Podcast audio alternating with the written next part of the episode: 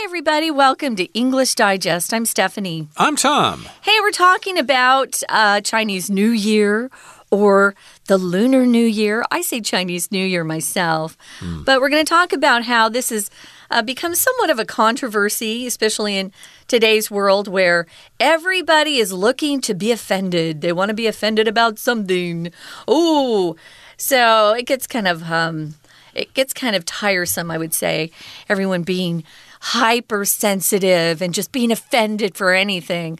Uh, we're going to talk about how this is now an issue. Is uh, if you actually wish somebody a, a happy Chinese New Year. Um, especially if they're in another Asian country, say Korea or um, Malaysia or something like that. This is a problem concerning how it's translated into English, I believe, because you don't really have a problem within Chinese. You just call it guonian.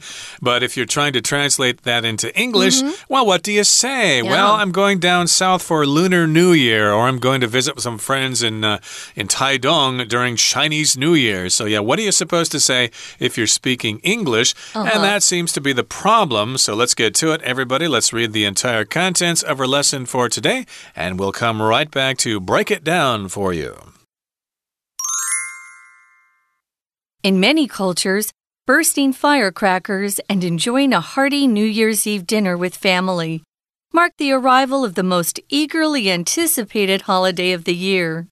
However, should we refer to the celebration as Chinese New Year or Lunar New Year? Last year, this very debate caught the British Museum in a tangle when it innocently advertised a Korean Lunar New Year event. Much to the museum's astonishment, this announcement sparked criticism from numerous Chinese online users. Those against Lunar New Year emphasized the tradition's Chinese roots, asserting that the term should reflect China's profound cultural and historical influence over nearby Asian countries. However, Another incident in 2023 involving Danielle Marsh, a Korean Australian pop singer, shed a different light on this contention. Her Chinese New Year message to fans was met with opposition from many in the Korean community. Both incidents illustrate how challenging it is to choose the right expression.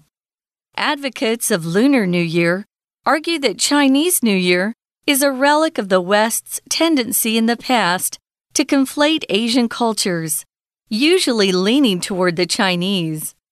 This bias is evident in phrases such as Chinese cabbage and Chinese pancake, which can overlook the rich diversity of Asian cuisines.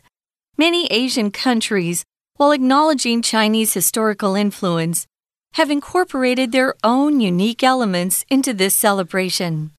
Vietnam, for example, celebrates the Year of the Cat rather than the rabbit from the conventional Chinese zodiac. Hence, an increasing number of people believe it appropriate to use Lunar New Year because it's a more inclusive term. Despite the growing acceptance for Lunar New Year, the different ideologies behind these terms represent a challenge in reaching a general consensus. Public figures and institutions should ponder the implications of their choices of words. Otherwise, even a friendly greeting could invite unexpected trouble.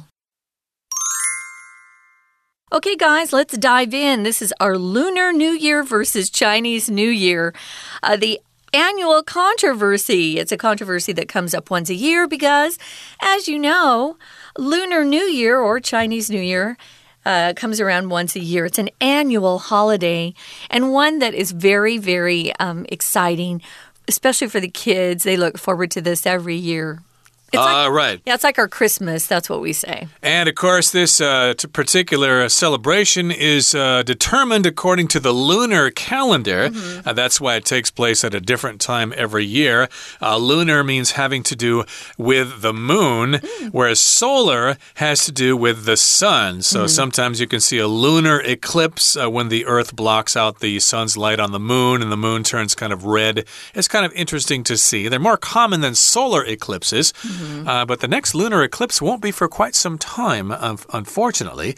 But uh, we're talking about Lunar New Year versus Chinese New Year, and this is a controversy that takes place every year. Again, when you want to express this term in English. And in many cultures, bursting firecrackers and enjoying a hearty New Year's Eve dinner with family mark the arrival of the most eagerly anticipated holiday of the year. So these are some features of Guonian, or Lunar New Year, or Chinese New Year, uh, whatever you want to call it. First of all, we've got those bursting or exploding firecrackers. Yeah. Uh, those are the small little red ones that go pa pa pa pa pa pa pa pa pa. Yeah. Those are firecrackers. If you're talking about the ones that get shot up into the sky and they explode with lots of colors, those are fireworks. Yeah, well, we always say fireworks in the plural form uh, to talk about those that are shot up into the sky and that um, explode into these beautiful colors and shapes sometimes.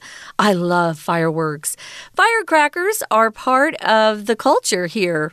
I remember when I was here my first time, it was long, long ago, and anyone could buy firecrackers. They would sell them at these. Um, you know, like neighborhood stores, and they're illegal in my state where I grew up. But I would package up these firecrackers and I would mail them to my younger brothers who just thought that was the best thing on earth. Mm. They loved having firecrackers. Uh, they make that loud sound, you know, but it kind of announces uh, the opening of a new store, the opening of a new uh, period on our calendar. I think they're really fun. So you could be, um, if you're in some of these cultures, celebrating uh, a new year with bursting firecrackers and enjoying a hearty New Year's Eve dinner with family. Uh, hearty here just means a lot of food. You've got a meal that um, you have so many dishes you can't count them. And this marks the arrival or kind of celebrates the arrival of the most eagerly anticipated holiday of the year. That's true in Asia, not so much in America or um, other foreign speaking or English speaking countries where Christmas is the big holiday. But here, of course, it's the new year, the Lunar New Year. However, here's the question. Should we refer to the celebration as Chinese New Year or Lunar New Year? I know which one I would choose. Uh, exactly. So, of course, you're trying to translate this term into English. And, of course, uh, most people don't know the term Guonian. Guonian, what the heck is that? And so then you have to use an English term. But you've got a choice here. You could use Chinese New Year or Lunar New Year. And which one would you prefer to use if you're talking to foreigners?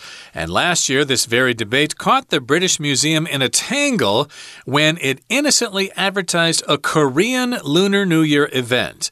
Okay, so yes, indeed, we've got the British Museum in London there, and they had some sort of activity there, but they called it the Korean Lunar New Year, and that stirred some controversy. Boy, I'm sure it did.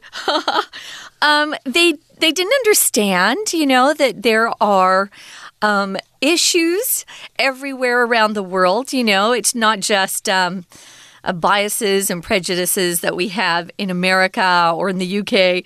It's everywhere, people. Um, I realized that once I came to Taiwan. I thought, Oh, okay. They have problems with other cultures here too. So, much to the museum's astonishment, uh, their announcement, uh, where they innocently, uh, you know, without thinking, advertised a Korean Lunar New Year, it uh, brought up a lot of uh, criticism. To spark criticism just means to start it. And that's what happened with their innocent announcement. Astonishment is just another word for amazement. Wow, complete shock, complete surprise. You couldn't believe it. Amazing uh, to someone's astonishment is a phrase we use a lot. To Tom's astonishment, he uh, was paid three times what he had expected on a case. So, just something that makes you really shocked um, or astonished is something surprising. Well, this announcement uh, led to a lot of criticism from numerous Chinese online users. Nowadays, it's so easy to criticize. You jump online, a lot of times you're anonymous and you post things that uh, make you mad. right. So again, that phrase, much to the museum's astonishment, yeah. uh, basically means uh, the museum was astonished or very surprised about this announcement that this announcement sparked criticism from numerous Chinese online users. So you could also say, much to my surprise, mm -hmm. uh, much to my surprise, I got paid three times the amount I was expecting. Wow. I was surprised that this happened. So, yeah, much to the museum's astonishment, uh, it sparked criticism. It caused criticism from some Chinese online users. Hey, you can't call that Korean New Year. What are you doing? That's a great crime. You should be punished for that. And moving on now to the next paragraph here, it says, those against Lunar New Year emphasize the tradition's Chinese roots, asserting that the term should reflect China's profound cultural and historical influence over nearby Asian countries. So, again, uh, we've got uh, Japan, we've got Korea, we've got Vietnam, all these countries in Asia that were greatly influenced by China because it's been there forever, basically. Yeah. It's been there for 5,000 years. So, you cannot possibly dare call this Korean Lunar New Year. That's very disrespectful. Uh, this particular celebration came from China. You owe us some respect.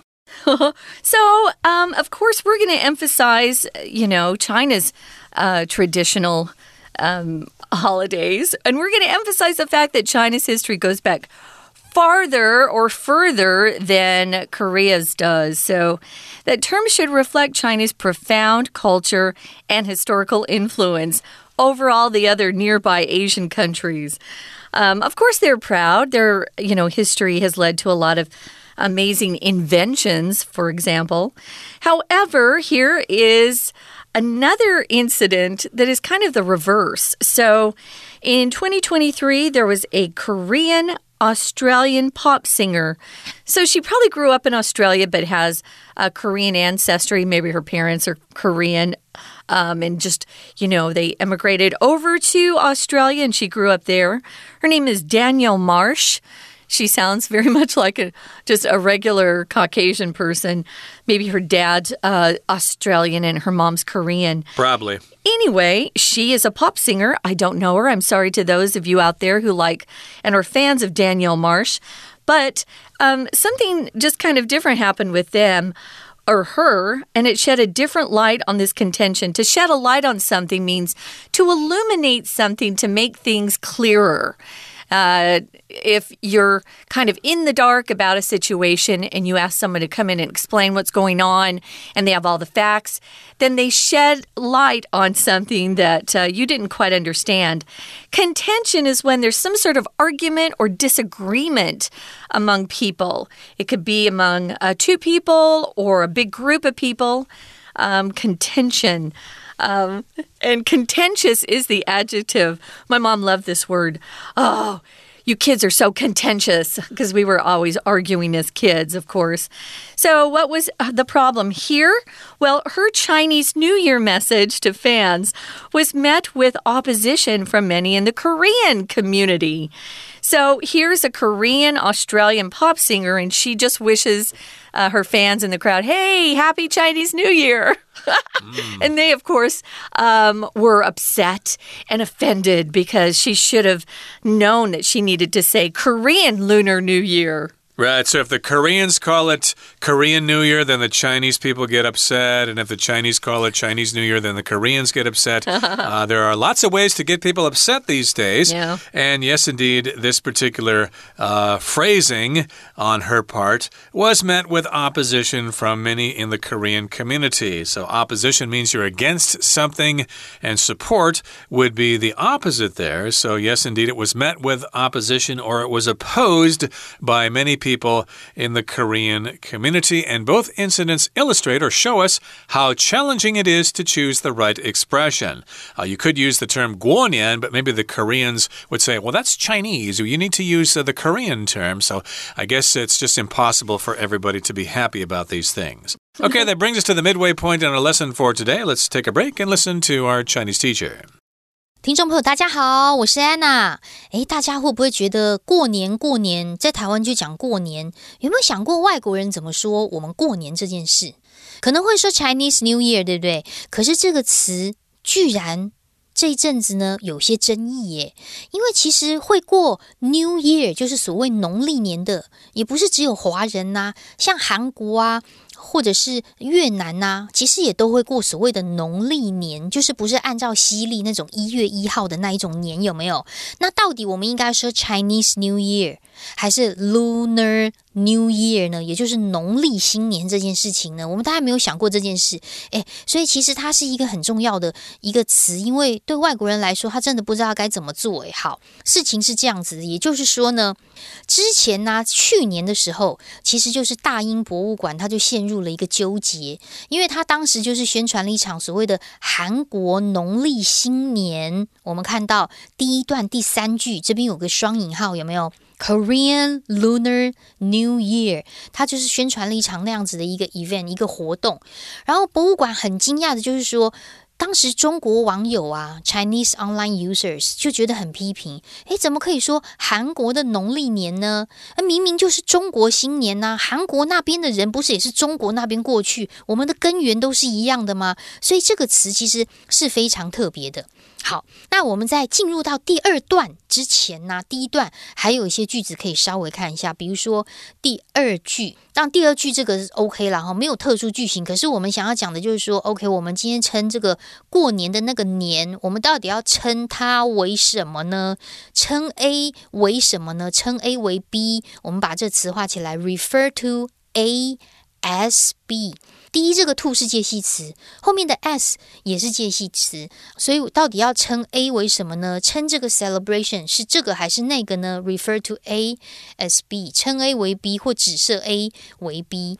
好，接下来第一段的第四句，我们有一个句型就特别可以画起来，就在句首的地方，much to the museums。astonishment，令博物馆很惊讶的是什么？有时候我们会说，哎，令我很惊讶的，令父母很失望的，令他很高兴的，令他很开心，令某人很痛苦的。在英文当中可以说 to 加 once，再加上一些心情名词放在句首，就会有令什么什么感到如何如何的事。好，那当然可以在 to 的前面加上一个 much。令谁谁谁相当如何如何的，那这个句型呢，也在口语当中很常用，所以这地方可以把它学起来。好，那接下来我们到第二段呢、就要真的很仔细的来陈述了。你说中国网友他批评什么？反正就是说，因为这个所谓的农历年就是是中国起源的嘛，那中国华人就是到世界各地去生根了。所以，这个中国网友当然会觉得说，哦，这就是中国新年 （Chinese New Year）。我们在第二段的第一句，其实就是在谈这个东西。不过，这个第二段第一句呢，有一个分词构句哦，这个分词构句是 a n d and 省略的分词构句。那你说 and 为什么要省略？常常的情况之下，是因为句子当中两个动词它是同时发生的，比如说。在第一句，我们看到第一个动词是逗点前面的 emphasize，就是强调嘛，强调一个中国的根源。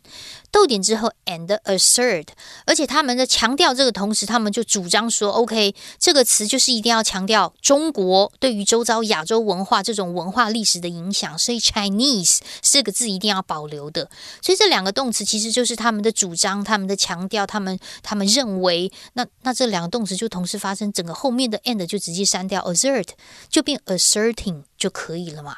所以其实呢，有一个连接词 a n d 省略，它常会省略是因为动作可能很紧凑的发生，或者是几乎都是同时发生的。那干脆 and 省略第二个动词变 i n g 哦，如果有 b e i n g 的话，再省略掉，不就剩下 p p 了吗？好，那接着我们就看啦。但是呢，是有一些不同的意见，比如说像二零二三年呐、那个韩一的澳洲流行歌手牟智慧这个事件。他当时因为向粉丝发送 Chinese New Year 这个 message，韩国人就不高兴啦。韩国人觉得韩国人的农历年跟中国有什么关系？就是个农历年嘛。所以其实大家的看法都不一样。好，不过在第二段。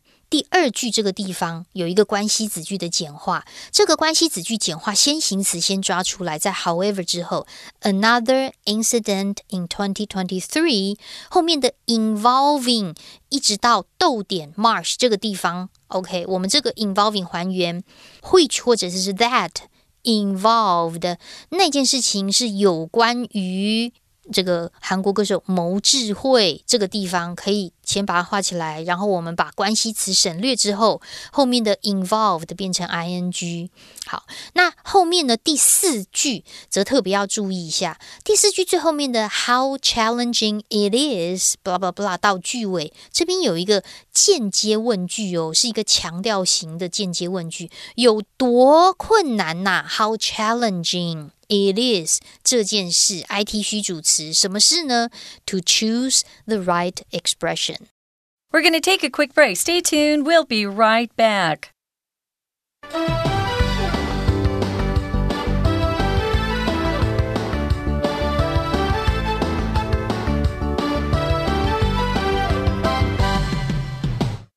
Welcome back, folks. It's our news digest, and we're just focusing on one story today, and that's this controversy over whether people should wish you a happy Lunar New Year or wish you a Chinese New Year or even a Korean Lunar New Year. What's the appropriate, uh, you know, expression that you should use if you're wishing someone a wonderful holiday season? Well, we shared two different um, examples where people were offended or got their uh, their feelings hurt or their feathers went up. Uh, if you see uh, especially cats or chickens, even if they're upset or angry, their feathers lift or their fur lifts up. Um, and there were some some upset people when a British museum innocently advertised a Korean Lunar New Year event they had at the museum. And they had a lot of Chinese online users that uh, wrote in to criticize them for actually using that particular phrase. Oh, you should have used Chinese New Year. There is no Korean Lunar New Year. Actually, there is. Korea adopted this particular holiday, they have it in their own culture, and their celebration of it is a bit different. Uh, my best friend lives in Korea. She's a professor over there, and it's interesting to hear what they do and then compare it to what we do here in Taiwan. So, the other uh, incident we shared was uh, one in 2023 involving a Korean Australian pop singer, Danielle Marsh. Danielle happened to wish her fans a happy Chinese New Year. And, you know, her Korean fans got a little bit upset at that. They were upset, and this message was met with opposition. When you're talking about opposition, it just means strong disagreement with something or you're protesting against something. Maybe it's a plan, a law, something that uh, is being enacted by government. Here, she got a lot of opposition or uh, pushback by her Korean fans who didn't want her saying Chinese New Year. They wanted her to use Korean Lunar New Year. Well, we've got one possible solution to just simply call it Lunar New Year. Yeah. So, advocates of Lunar New Year argue that Chinese New Year is a relic of the West's tendency in the past to conflate Asian cultures, usually leaning toward the Chinese. So, if you conflate something, you just kind of add things together. Uh, basically, it means that Western countries are looking at Asia as one big culture. They're not really taking smaller cultures into consideration, and they tend to favor the Chinese, so they'll call it Chinese New Year. And so these advocates are suggesting we call it Lunar New Year. And it's a relic of the West's past. A relic is just something left over from the past. Uh, it uh, survives from an earlier time. And of course, it's kind of outdated. And this bias is evident in phrases such as Chinese cabbage and Chinese pancake, which can overlook the rich diversity of Asian cuisines. So we've got this bias here, which means you favor one thing over another. Uh, of course, the West tends to look at Asia more in terms of uh, being China than uh, Japan, Korea, Vietnam, Thailand, etc. And so that's a bias here. And we've got these terms Chinese cabbage and we've got Chinese pancake, which I believe is what what we call tongyobing in English, but uh, I've heard chive pancakes myself. Oh, really? I don't yeah. call them anything in English, so that's Just kind of interesting. Yeah. yeah. yeah, that's what we call them. Yeah, so sometimes um, people in the West they don't understand that Asian countries have different culture cultures. Um, and so they always kind of lump everybody in together. That's what that word conflate means. Uh, if you conflate something, you kind of um, confuse everything and you kind of throw everything together.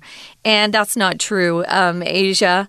Uh, has lots of different countries with different types of culture. They're not all the same, even though some of them, uh, some of our holidays at least, originated from China. So, this bias, a bias is to have some sort of prejudice uh, against or towards something. Um, you have your own opinion uh, before you know the full facts. So, the bias is evident in phrases such as Chinese cabbage, Chinese pancake which I have seen on cooking websites and cooking shows. Um, and that can overlook the rich diversity of Asian cuisines.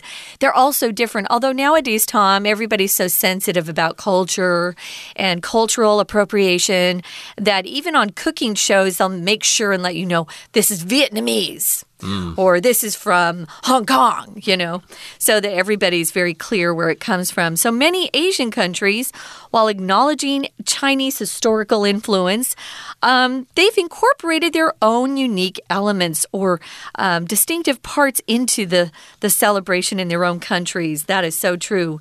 To acknowledge something is to admit something's true or accept that something's true or that a situation exists. For example, I could say most smokers acknowledge that smoking isn't healthy, but they continue to do it because they're addicted.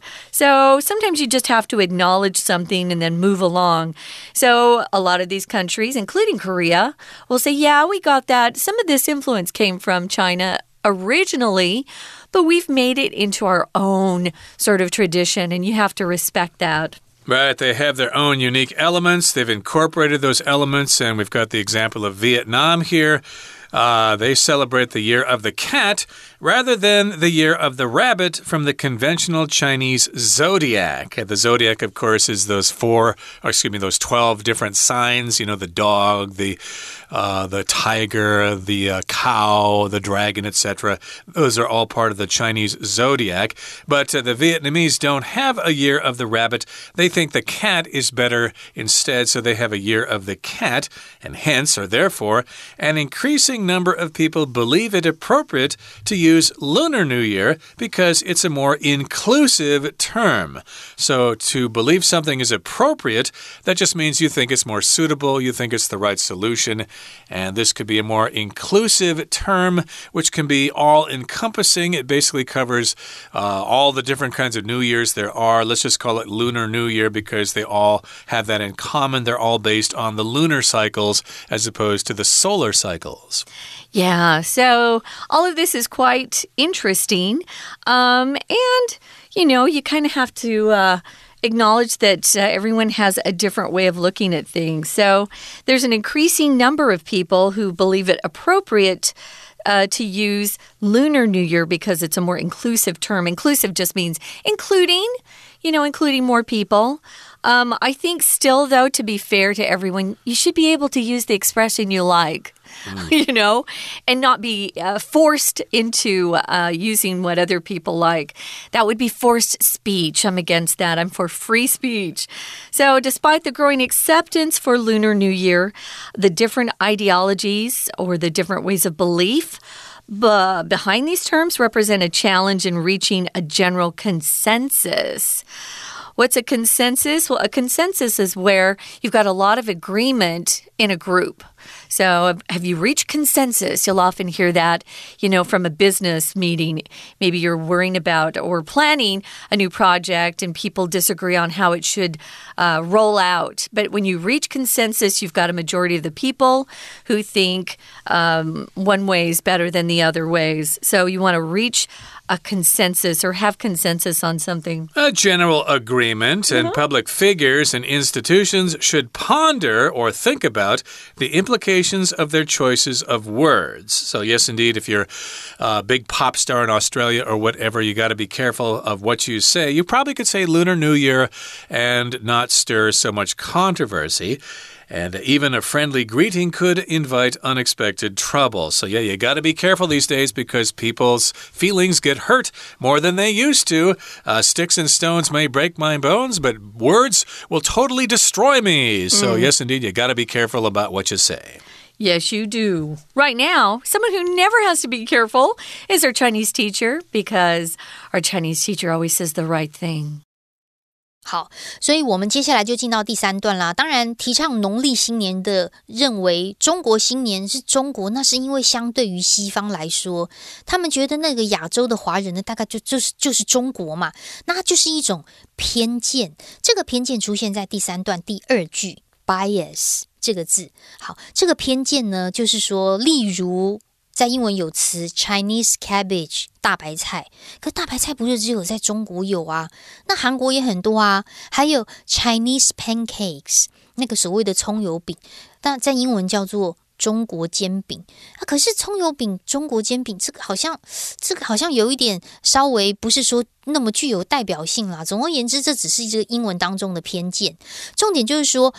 很多的亚洲国家，我们虽然承认中国历史的影响，可是其实我们有好多自己的元素都融入在文化当中了。接下来我们就要来看一下第三段。第三段在第三句这个地方，逗点之后也有一个连接词保留的分词构句哦。逗点之后的 while 是虽然，虽然很多的亚洲国家，many Asian countries，they。他们其实都 acknowledge 公认 Chinese historical influence 中国历史上的影响。你看连接词保留的分词构句，这里的公认又用了 ing 型。